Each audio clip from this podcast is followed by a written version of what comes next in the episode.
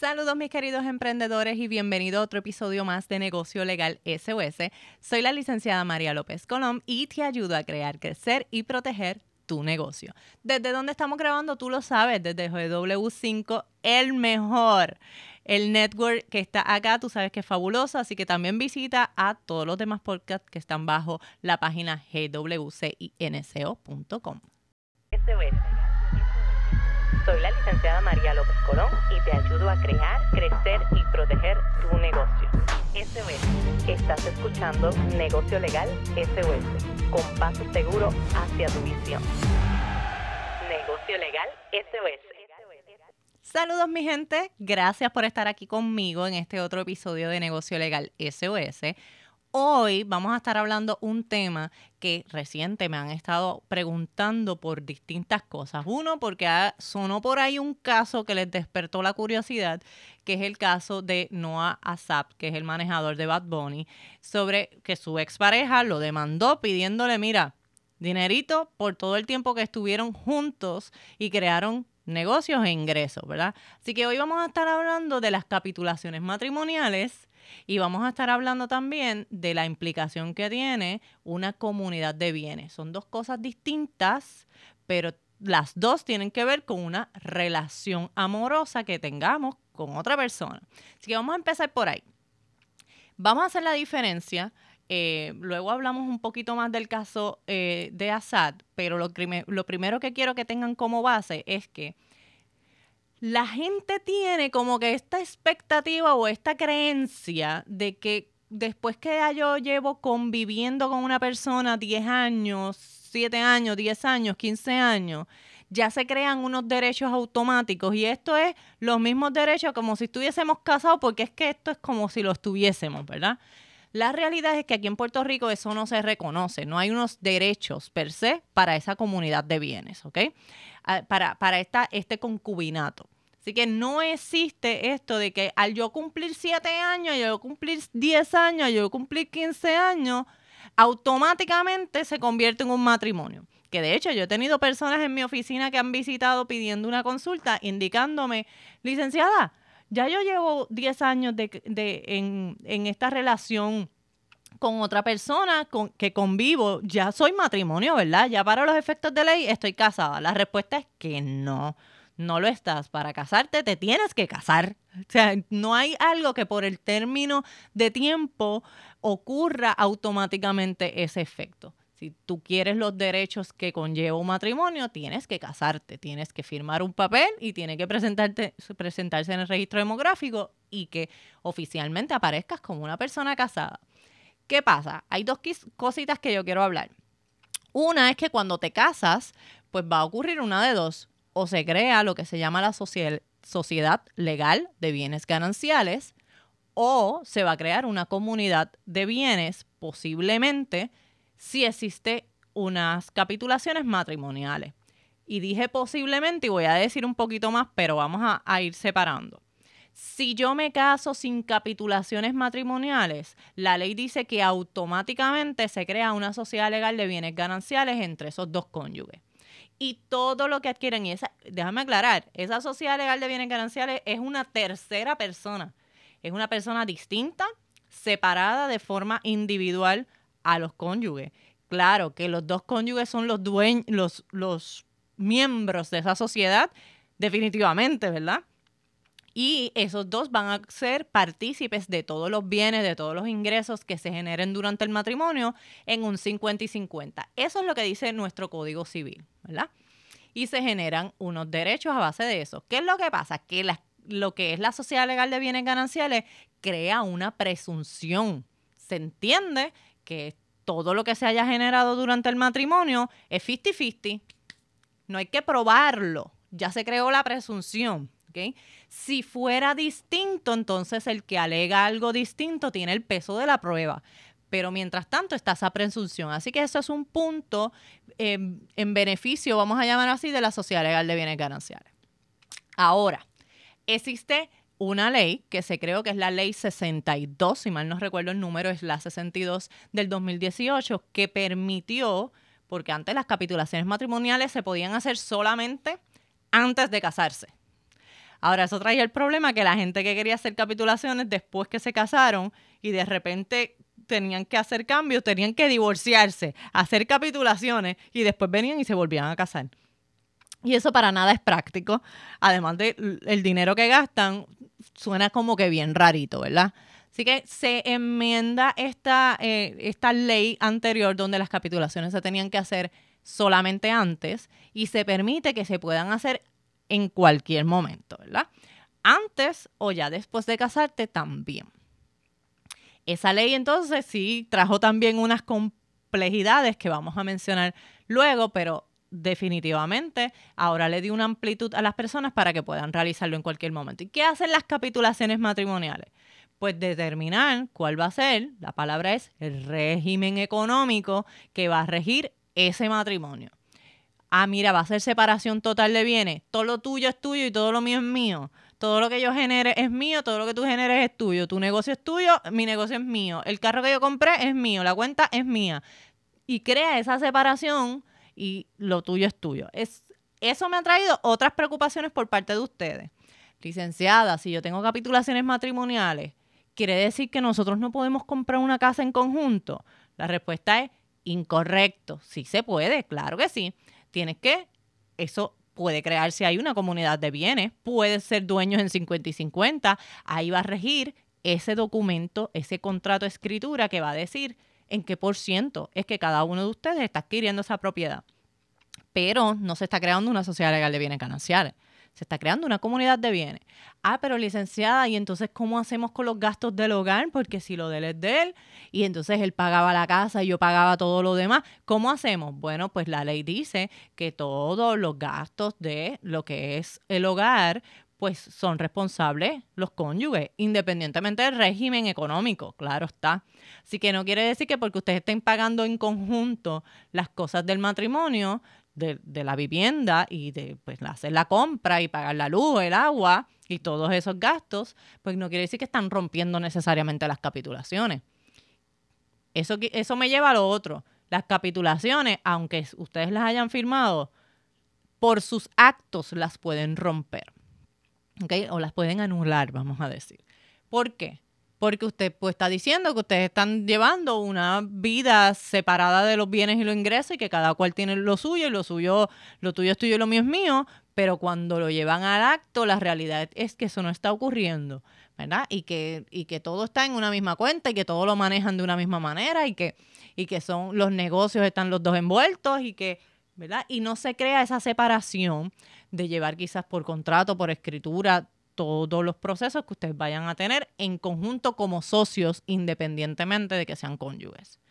Esos, esos son otros 20 pesos que yo lo que les estoy dando aquí es una, mira, una probadita.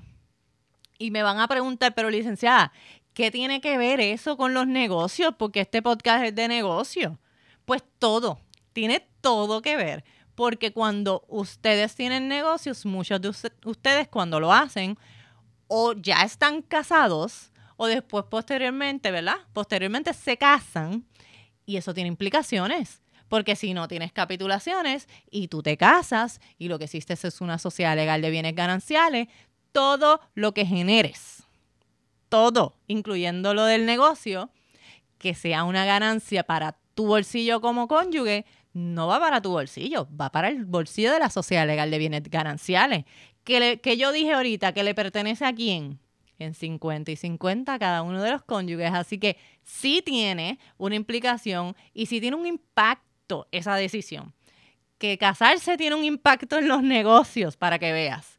Que la decisión entonces tienes que ir de antemano hablando con esa persona con la que te vas a casar para ver cómo es que ustedes van a manejar. Porque no solamente es que todo lo que genere y todas las cositas buenas de los bienes, los ingresos y todo va a ser de los dos, es que también las obligaciones y responsabilidades que si demandan a el cónyuge que tiene el negocio en su carácter personal, van a demandar al cónyuge también. Así que tiene una implicación que si quieres proteger al cónyuge, pues unas capitulaciones para ir separando y que cada cual tenga lo suyo y maneje lo suyo y sea responsable de lo suyo, es una muy buena idea, ¿verdad? Igualmente que cuando nos vamos a quiebra porque nos tengamos que ir por una situación, cuando usted tiene una sociedad legal de bienes gananciales, la gran mayoría de las ocasiones, si no todas, si uno se va a quiebra, se tienen que ir los dos, independientemente de que el otro esté bien, esté pagando sus cosas. Pues entonces nos vamos los dos porque son una sociedad. Ahora, cuando hay una separación, hay unas capitulaciones y una separación total de bienes y cada cual tiene lo suyo y uno se tiene que ir a quiebra, pues no arrastra necesariamente al otro. Eso tiene implicaciones en tu negocio, en tus ingresos, en todo lo que rodea tu vida.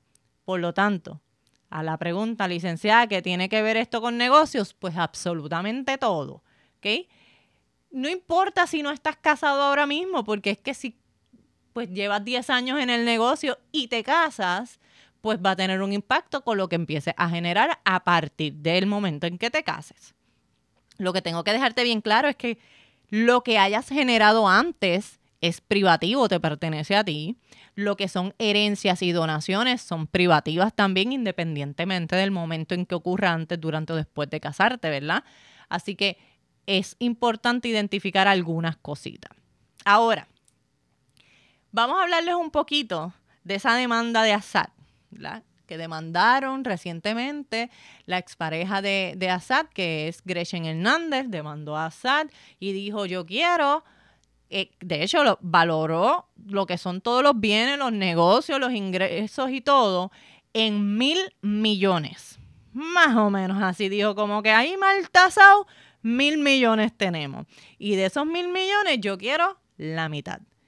Entonces tú escuchas mil millones la mitad y tú dices, esto es un montón de chavo. ¿Y qué hizo ella en la demanda? Pues ya hizo un resumen y dijo, voy a contarte cómo empezó todo esto. Assad no tenía ingresos. Assad no era quien es ahora mismo. Él ni siquiera tenía trabajo él no tenía ni ingresos y, empezó a estudiar cuando empezó conmigo, porque yo lo empujé a que empezara a estudiar. Y de ahí él conoció a un venezolano que lo ayudó, invirtió y por ahí empezó el negocio. Y yo puse de mi trabajo, puse de mi esfuerzo ahí para ayudarlo a crecer y, es, y de ahí nació lo que es Rima Entertainment, que Rima Entertainment es una de las compañías que representa a Bad Bunny, a Joel y Randy y a ¡Ay, Dios mío! son un montón, son un montón. Así que este, de, de todas las personas famosas que generan el hecho de tenerlas además y representarlas, eso tiene un impacto económico en lo que es el negocio, pues dice, pues espérate, eso fue lo que se convirtió ahora, yo puse esfuerzo y trabajo, yo quiero mis 50. ¿Qué pasa? ¿Cuál es el problema aquí? Bueno, que ellos no están casados legalmente, número uno. La demanda se presentó aquí en Puerto Rico, en San Juan, para que sepan. Ellos no están casados, ellos convivieron entre 8 a 10 años, eh, según, según leí, ¿verdad? De 8 a 10 años convivieron, tuvieron dos hijas durante ese tiempo. Eh, y pues la gente los conocía y los identificaba como pareja y como esposos. Así que eso es lo que se trae a la luz, indicando, pues ella estuvo ahí, siempre lo apoyó, lo apoyó moralmente, estuvo trabajando. Ok, ¿Qué es lo que pasa? Que al no estar casados, automáticamente no se levanta la presunción del 50 y 50 de la sociedad legal de gananciales. ¿Por qué? Porque no existe. No existe la sociedad legal de bienes gananciales. Aquí, ¿qué es lo que existe? Ah, pues dos, con, dos personas que vivieron en concubinato. ¿Qué es lo que pasa? Que si la presunción no se levanta, el peso de probar que tú tenías una comunidad de bienes, que es lo que se crea con cualquier persona que se une y hace un negocio, que se une y compra una propiedad, se crea una comunidad de bienes. Entonces dice, pues espérate, si tú tienes una comunidad y tú indicas que tienes una comunidad de bienes, tú tienes que probarlo primero que nada. Y no es solamente alegar y decir, no, es que yo estuve durante todo su crecimiento y yo empecé desde cero y yo estuve ahí trabajando, no es decir nada más. Aquí ya tienes que presentar prueba, ya más factible, ya una prueba que se pueda eh, en documentos, que se pueda identificar realmente cuál fue tu aportación. En el caso de la señora Hernández, ella va a tener que probar cuál fue su aportación económica o cuál fue su aportación de trabajo y cuál fue su aportación de esfuerzo. Lo tiene que probar para que entonces se pueda poner en números realmente porque el que tú pruebes tu esfuerzo, ella pudo haber tenido un aporte. Ahora que sea en 50%, son otros 20 también. Porque su esfuerzo pudo haber sido un 20%, pudo haber sido un 30%, pudo haber sido hasta un 70% incluso. Lo que ella tiene que probar es cuál fue su aportación en ese negocio y hay que darle un valor económico y para eso es que está la prueba. Por lo tanto, ese 50 que le están poniendo de forma automática, que es el que se utiliza para la sociedad legal de bienes gananciales, aquí no necesariamente aplica de esa manera. Me lo tienes que probar, me tienes que aportar que me tienes que probar que aportaste el 50, ¿ok? ¿Y qué es lo que pasa aquí? Se está alegando de eh, por parte de la señora Hernández se está trayendo este, este término del concubinato moreusorio que realmente no ha sido reconocido en la ley en Puerto Rico, en el Código Civil como tal. Sin embargo, tengo que decir que si hay jurisprudencia, las jurisprudencias son eh, sentencias, eh, resoluciones del Tribunal Supremo donde ha ya hecho expresiones sobre algunos casos y esos tienen fuerza, ¿verdad? Tienen fuerza como una ley. Cuando una ley no existe y el tribunal ha resuelto y ha establecido alguna norma, pues entonces se utiliza esa norma. ¿Qué es lo que pasa? Que el tribunal ha resuelto algunos casos, ha definido lo que es el concubinato moreusorio y está ahí establecido. Sin embargo, en el 2020 nuestra legislatura enmendó el Código Civil y nació uno nuevo completamente. El 20, si no recuerdo mal, el 28 de noviembre de 2020 entró a efectividad ese nuevo Código Civil. Ese Código Civil nuevamente no reconoce el concubinato morusorio, no le da unos derechos, ¿verdad? No le reconoce esos derechos al morusorio la señora Hernández está diciendo, mira, pero es que el tribunal ya, ya lo ha definido, ¿verdad? Y los abogados de parte del señor Assad dice, no, pero espérate, es que el tribunal lo definió en el código viejo. El código nuevo no existe y no hay reconocimiento. Así que no hay. ¿Y qué está pidiendo eh, los abogados de Assad? Desestimen esto. Ella no tiene ningún derecho aquí. ¿okay? además de que la señora Hernández demandó también las compañías, las corporaciones, terminó desistiendo de las corporaciones y se quedó ASAT solamente. Por el momento, el, el, desistimiento fue sin perjuicio, o sea, eso quiere decir que si en algún otro momento tiene que volver a demandarlo, los va a demandar. Y entonces eh, se queda ahora mismo Hernández y Assad. Y estamos expuestos en este momento, o más bien esperando que el tribunal haga expresiones porque se sometieron los documentos y el tribunal todavía no ha determinado. ¿Qué es lo que pasa? Si el tribunal lo que determine, cualquiera de las dos partes puede ir al apelativo y posteriormente, si es necesario, hasta el Tribunal Supremo para buscar esa determinación que puede impactar como jurisprudencia a todos los demás casos de ahí en adelante. Pero en este momento no hay una determinación con el Código Civil del 2020 que reconozca ciertos derechos o que reconozca el concubinato morusorio. Por lo tanto, hasta ahora lo que podemos hablar es de qué. No podemos hablar de sociedad legal de bienes gananciales porque ellos no están casados. Tenemos que hablar de comunidad de bienes y tenemos que hablar de que ella tiene el peso de probar si todo lo que ella alega es cierto.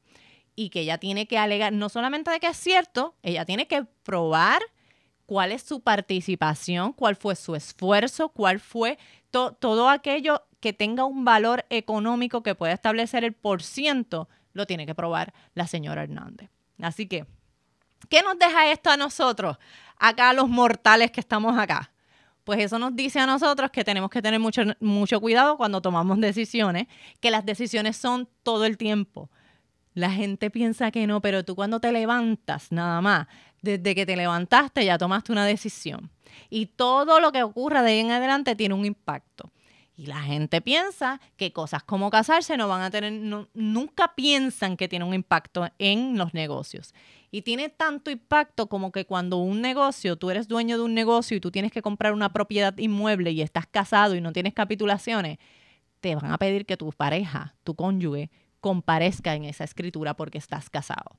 Así que eso va a requerir que para algunas transacciones no puedes firmar tú solo o tú sola. tiene que venir tu cónyuge a firmar también. Eso, eso quiere decir que si en el momento ocurre ya sea un divorcio o un fallecimiento, que hay que tenerlo en cuenta también, hay que repartir. Entonces hay que repartir bienes también. Pudiera ser dentro de la comunidad de bienes gananciales, o la sociedad, perdón, la sociedad legal de bienes gananciales, o la comunidad de bienes en el caso del concubinato. E, en cualquiera de ellas, ¿qué pasa con la sociedad legal de gananciales? Yo dije automáticamente se crea una presunción y es el 50%. Más nada que discutir. Si tú dices que es otra cosa, entonces tú lo pruebas. Pero la norma es que todo lo que hayas generado durante el matrimonio lo vas a tener que dividir con tu pareja. ¿Ok? No necesariamente quiere decir que tienes que destruir el negocio, pero de que le tengas que dar ganancias de lo que generaste probablemente, sí. Ahora, ¿qué pasaría con que si estabas en concubinato? Ah, bueno, pues la persona que quiera el por ciento y alegue que es dueña o dueño en, en 50, en 20, en 30, en 70, en 80, en la cantidad que sea, va a tener que probarlo. Y eso obviamente va a tener impacto en, en tu negocio, en las ganancias de tu negocio, en lo encaminado que tenías el negocio. ¿Qué vamos a hacer, mi gente, de ahora en adelante? Considerar esto si usted está casado y dice, ay, ya me chavé. ya me chavé, ya yo me casé y ya entonces si pasa algo, pues ya tengo que dividirlo con los herederos. O entonces si me tengo que, mm, Dios no quiera, me divorcio, pues también. Pues mira, no necesariamente porque yo empecé diciéndoles que la ley 62 del 2018 ha permitido que podamos hacer capitulaciones después de casarnos también. Así que de que puedes considerar las capitulaciones aun cuando ya te hayas casado, también ¿Qué debes de hacer? Consultar un abogado que te pueda hablar del beneficio de las capitulaciones, de si son beneficiosas para ti, de qué, en cómo se debe comportar una, un matrimonio cuando ya tiene capitulaciones matrimoniales, cuál sería el efecto, porque si nos casamos, se creó la sociedad legal de bienes gananciales y cinco años después yo hago capitulaciones, ¿qué pasó con esos cinco años? Porque estaba la sociedad legal de bienes gananciales. Entonces yo tengo que liquidar esos bienes. ¿Cómo lo hago? ¿Tengo que hacerlo? ¿En qué momento lo hago? ¿verdad? Esas preguntitas son buenas para que se contesten en una consulta de forma individual, porque cada circunstancia es distinta. Pero definitivamente esas son cosas que tenemos que hacer.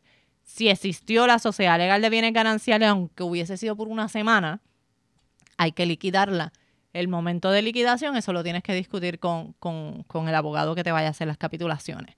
Así que nosotros hacemos capitulaciones, nosotros damos consultas también en Derecho SOS sobre estos aspectos. ¿Por qué? Porque además de que lo trabajamos en el día a día, también es porque tiene un impacto en los negocios y nosotros queremos que usted esté bien orientado y sepa lo que puede implicar. Hay una cosa, antes de que yo termine este tema. ¿Qué pasa, licenciada, si yo estoy en un proceso de divorcio y yo quiero empezar mi negocio, pero quiero empezarlo ya? Pero es que todavía no he presentado la demanda de divorcio. ¿Qué hago? ¿Espero o no? Si me vienes con esa pregunta, no esperes que yo te dé la respuesta a decirte lo que tú tienes que hacer. Yo sí te voy a decir las implicaciones que tiene y tú vas a decidir qué hacer. Definitivamente, si tú haces un negocio ahora, hay que ver, varias, evaluar varias cosas. Ustedes se separaron, cuándo se separaron, ya hablaron de divorcio, en qué momento están, en, qué etapa del proceso están para saber qué impacto pudiera tener comenzar un negocio ahora que te estás divorciando. ¿Sería un problema? ¿No sería un problema? ¿Tienes que esperar o no? Va a depender más bien de la etapa en la que te encuentres, ¿ok? Así que siempre tomar en cuenta, consultar con un abogado para saber lo que es más conveniente para las decisiones y tener en cuenta los objetivos, propósitos y metas futuras para que esas decisiones que vayas tomando te lleven seguro para allá.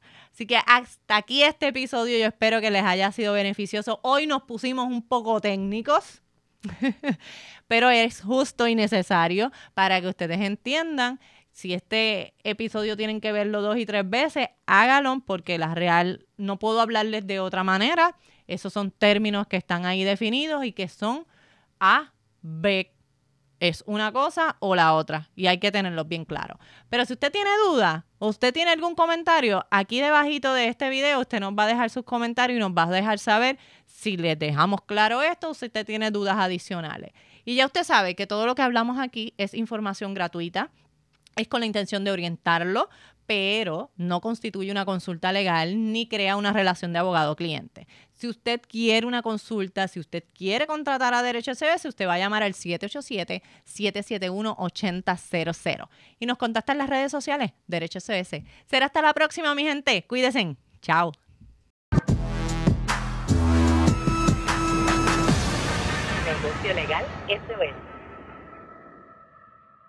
Llama para consulta al 787-771-8000.